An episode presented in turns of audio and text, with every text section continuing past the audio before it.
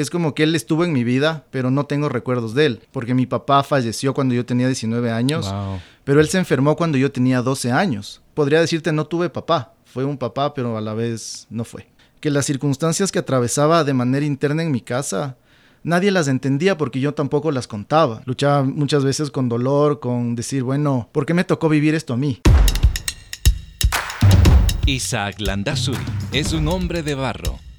La fuerza que lo animó a no rendirse fue el pasado que él no quiso repetir. El hombre fue formado para la creatividad, para construir y elevar la vida de los que están a su alrededor. Siendo tan humanos, son una extraordinaria creación en las manos del alfarero. Hombre de Barro, con John Varela. Hoy tengo la grata oportunidad de conocer la historia de Isaac Landazuri, una historia que habla acerca de perdón, de restauración. Qué gusto tenerte, bienvenido. Muchas gracias John, para mí también es un gusto estar aquí. ¿Tú eres papá? ¿Cuántos hijos tienes? Tengo dos hijos hermosos, mi hija mayor y mi hijo menor, Olivia y Pedro. ¿Qué edad tienen? Olivia tiene siete años, Pedro está por cumplir dos años. Mis hijos se tienen una diferencia de cinco años y uno sí lo nota, ¿no? Lo nota bastante y estamos igualitos porque tienen cinco años de diferencia Ajá. y es como que el chiquito me cogió un poco más cansado. De veras. No decir viejo, pero, pero bien, hermoso. Qué lindo. Eh, cuando uno es padre, uno empieza a tener vivencias muy increíbles. A mí me pasaba, yo decía cuando antes de ser papá, yo no quiero repetir ciertos patrones que aprendí en la niñez que lamentablemente a veces uno, no sé, en un momento de, de ignorar el ser papá, pues uno comete. Pero yo quisiera preguntarte, ¿cómo fue tu ambiente familiar? ¿Qué recuerdas cuando eras niño? ¿Eras tan, tan, travieso como de pronto lo son ahora tus hijitos? Yo creo que sí. De, chiquito era, era travieso. Ya. Eh, tenía un, una forma de, de molestar a los demás un poco intensa. ¿En serio? Sí. ¿Y te acuerdas de eso? No me acuerdo tanto, me acuerdo más. ¿O te hacen acuerdo Me hacen acuerdo mis hermanos, mi mamá. Ya. Eh, y yo me acuerdo más cuando tenía quizás desde los 8 o 9 años para arriba. No tengo mucha memoria de cuando era más chiquito. ¿Cuántos hermanos? Somos cuatro hombres, yo soy cuatro el menor. Varones. Cuatro varones. Eres el menor. Soy el menor. ¿Y cuál es la diferencia entre el mayor y el menor? Seis años. Todos nos pasamos con dos años. Ah, ya, ya, dos años, dos años, dos años. ¿Qué vivencias tienes tú de la niñez? Mis recuerdos son un poco vagos con el tema de, de, Con mis hermanos tengo un montón de vivencias, unas cosas lindísimas. Eh, de ahí tengo un poco de, vacíos con recuerdos con mi papá, por ejemplo, mm. porque él era una persona que estaba presente, sí. pero a la vez no. Okay. Entonces, él se dedicó mucho a trabajar, se dedicaba mucho a, las cosas en las que él estaba y no teníamos muchos de esos tiempos de familia.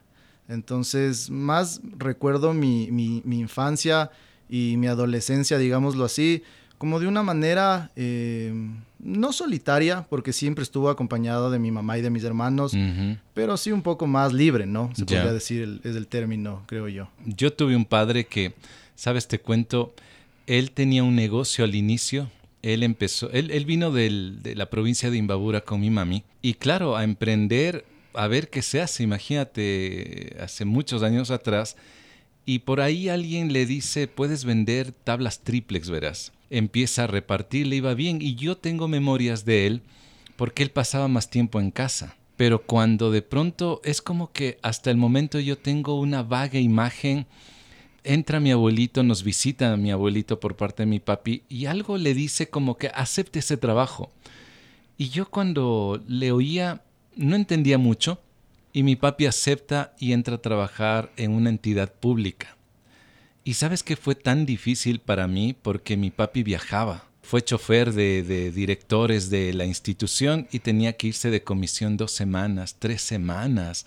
Y eso para mí creó como una especie de distanciamiento físico que más tarde uno se acostumbra y bueno, ya era como que, bueno, papi tiene que viajar, ya no lo vemos mucho. Pero esa ausencia marca, ¿no? No sé si eso te ocurrió a ti de pronto.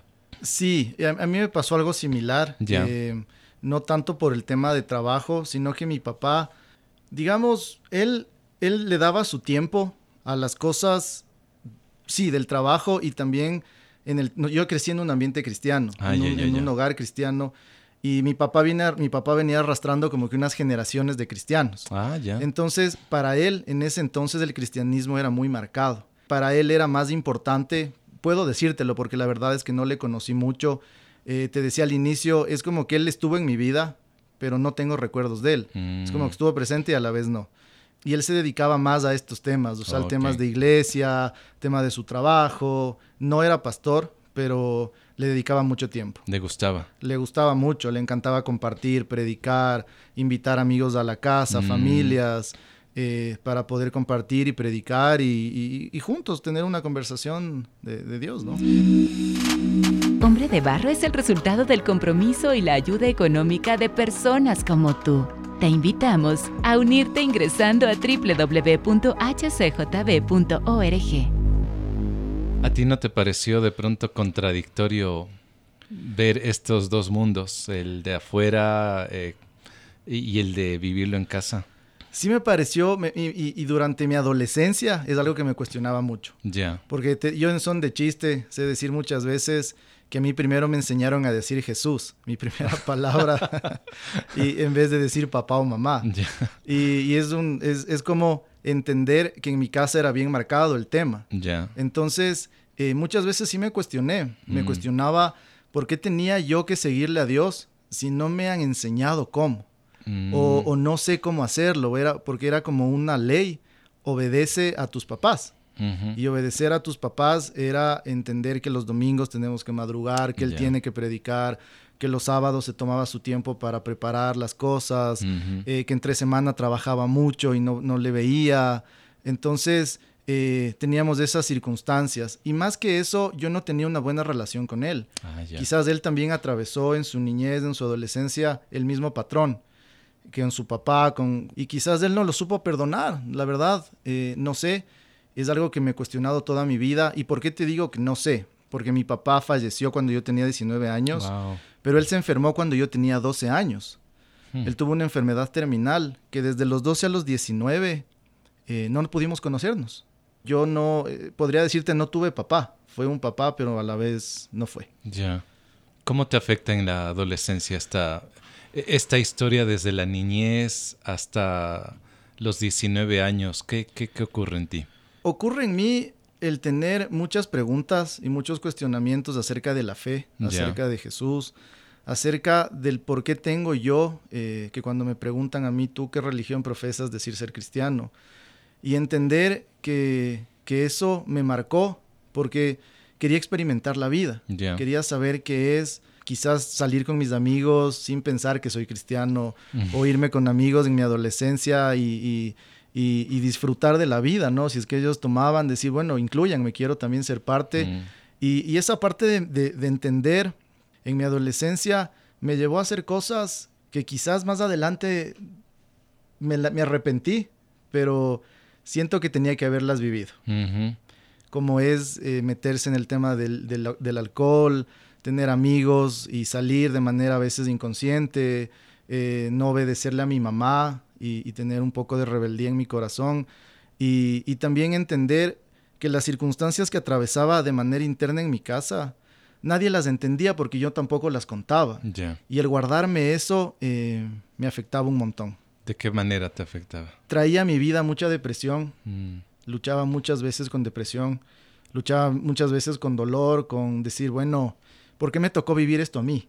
O sea, ¿por qué tengo que yo eh, ser una víctima? Yo no quiero que me vean como una víctima. Entonces, ese tipo de cosas eh, me afectaban en mi caminar y me afectaban no solo en mi relación con las personas.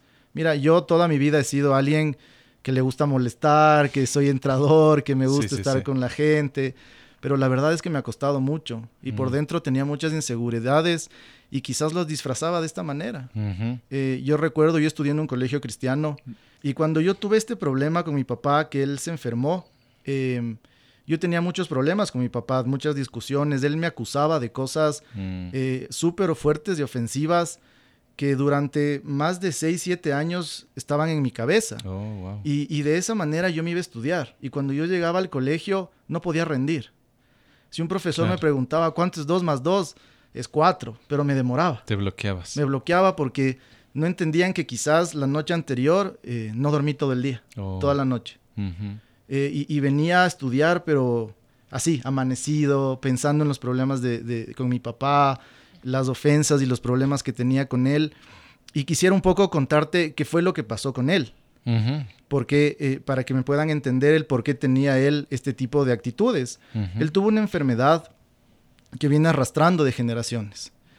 Y esta enfermedad le va matando las neuronas de su cabeza. Y él, eh, cuando se enteró que estaba enfermo, eh, quizás la reacción de él no fue luchar, fue dejarse vencer. Y ese vencimiento a él le hacía ser eh, un poco violento, ofensivo Mm. eh, y un montón de cosas más que cuando yo decidí perdonarle decidí olvidar de mi cabeza, decidí olvidar de mi cabeza y de mi corazón y entender que el perdón es la única manera que voy a tener de salir de esto. Claro. Y, y eran, y eran tiempos difíciles, eran, eran tiempos muy difíciles que mi mamá le tocó también salir de la casa a mantenernos a cinco personas más. Wow, qué y duro. ella tenía dos, tres trabajos para, para, para sacar adelante a su familia. Qué difícil. Mira, yo anteriormente te decía, encima más estudiabas en un colegio cristiano porque cuando uno no, no ve de pronto actitudes cristianas, llamémoslo así, dentro del hogar o dentro de una comunidad, uno empieza como adolescente a cuestionarse y a decir, pero ¿por qué esa persona me habla de esto cuando su actitud o sus conductas, sus palabras tienen todo lo contrario de llamarse cristiano, verdad? Descarga Hombre de Barro en la app HCJB. También estamos en Apple Music, Spotify y SoundCloud. ¿Qué ocurre o en qué momento eres tal vez un poco más consciente de decir, bueno, yo quiero que esto acabe y, y voy a darle una oportunidad al perdón? Yo empiezo a, a pensar más o menos a mis 18 años Ya. que necesito perdonar. Pero me costaba perdonar porque le tenía a mi papá todos los días en la casa. Claro. Cuando mi papá deciden eh, meterle en un centro, que porque necesitaba ayuda profesional, eh, y ya no estaba en casa, decido ah, ahí, desde ese, desde ese momento en adelante, a tratar de buscar el perdón. No lo encontraba y, y sentía que, que tenía que vivir más, que mi manera de expresarle a la vida y a Dios y a la religión, eh, llamémoslo así entre comillas, era portándome rebelde. Necesitaba de una manera desquitarme. Cuando mi papá fallece, cuando tengo 19 años, yo siento en mi corazón que eh, un día antes tenía que visitarle en el centro. Y sin, sin, sin tener una relación con Dios tan profunda, yo voy a visitarle y lo único que le puedo decir a él es, mira, durante 19 años, jamás... ¿Qué era tu edad que era mi edad en ese, en ese instante, le dije, jamás en 19 años he escuchado de ti un te amo, un Mm. tú eres capaz y, y- y cosas así. Qué fuerte, ¿no? Ajá, entonces yo fui y, y me acuerdo fue cinco minutos. Le miré y le dije, oye, quiero decirte que yo te amo y yo te quiero perdonar. Híjole. Y a pesar de todo lo que hemos vivido, eh, esto va a ser el impulso para que yo pueda salir adelante. Él, él- él estaba consciente.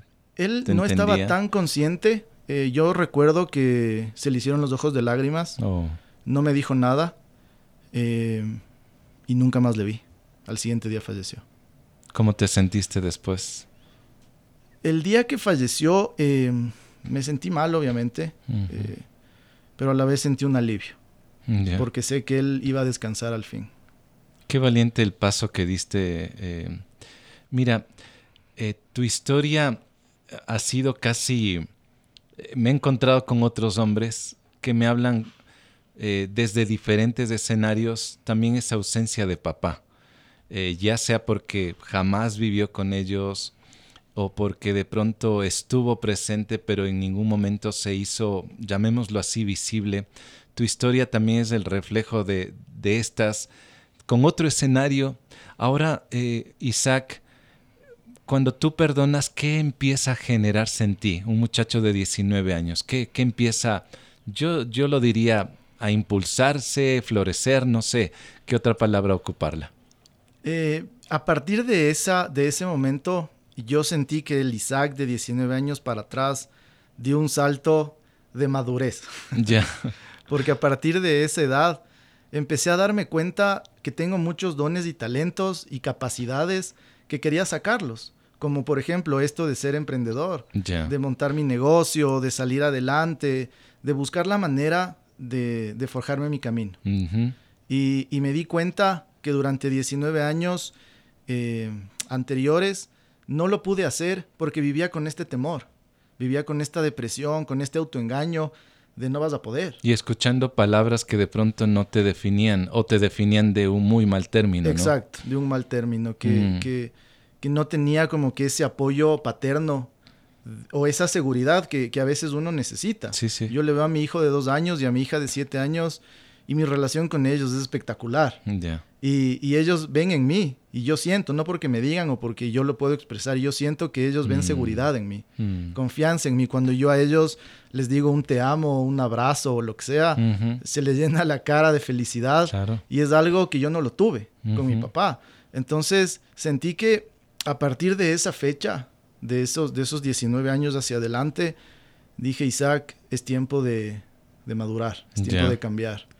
¿En qué emprendes? Y me costó, me costó, John, porque... Me imagino, obviamente, es un cambio de, pensamiento, de conducta, pero cuando hay un cambio de pensamiento hay un cambio de estilo de vida. Un cambio de estilo de vida, sí. Me costó alrededor de tres años. Ya. A los 21 años, un día, eh, te, digo así con toda honestidad, está, había tenido una fiesta y, y estaba bien con dolor de cabeza, así de la Las consecuencias de. las consecuencias de. Y, sabes que mi hermano, uno de, uno de mis. Bueno, mis tres hermanos mayores siempre estuvieron para mí, igual que mi mamá. Ya. Pero especialmente mi hermano, y te digo con toda, con toda tranquilidad, Pablo, que uno, es uno de mis hermanos mayores, mm. eh, siempre fue uno de mis mentores. Ah, ya. Quizás él, él tuvo las mismas circunstancias que, que las mías. Eh, quizás él lo puedo disfrutar más porque tuvo tiene cuatro años más que yo.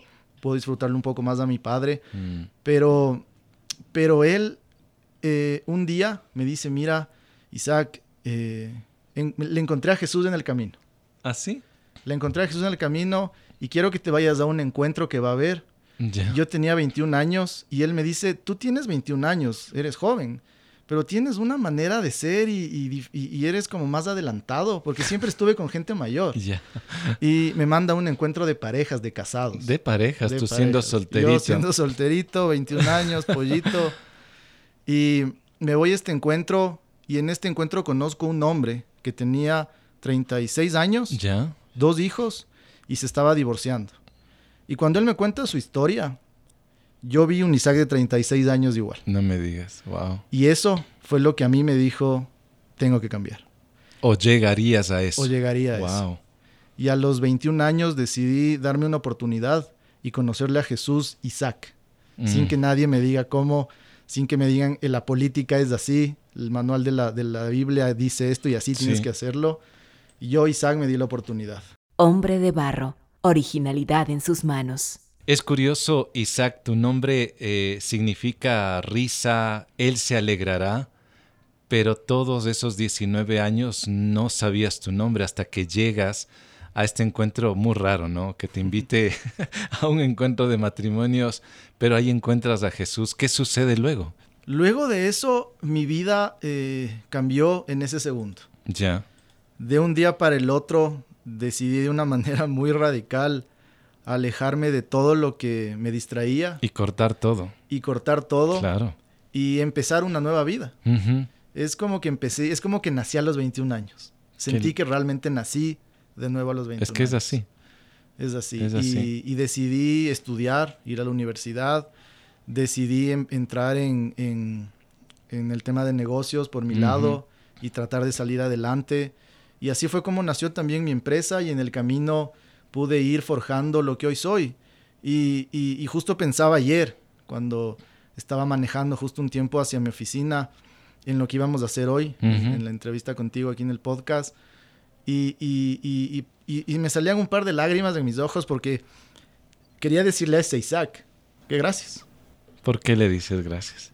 Porque aguantó.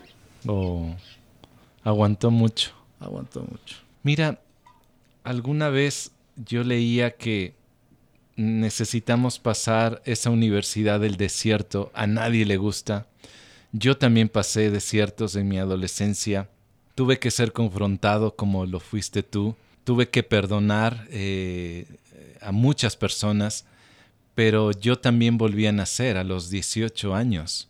Tú a los 21 y es hermoso encontrarnos, pero es curioso, Isaac, eh, tanto tú como yo crecimos en un ambiente cristiano, pero hay una necesidad muy profunda en los hijos, hay muchas luchas, y a veces vemos ciertas cosas en casa que podrían incluso hasta desanimarnos.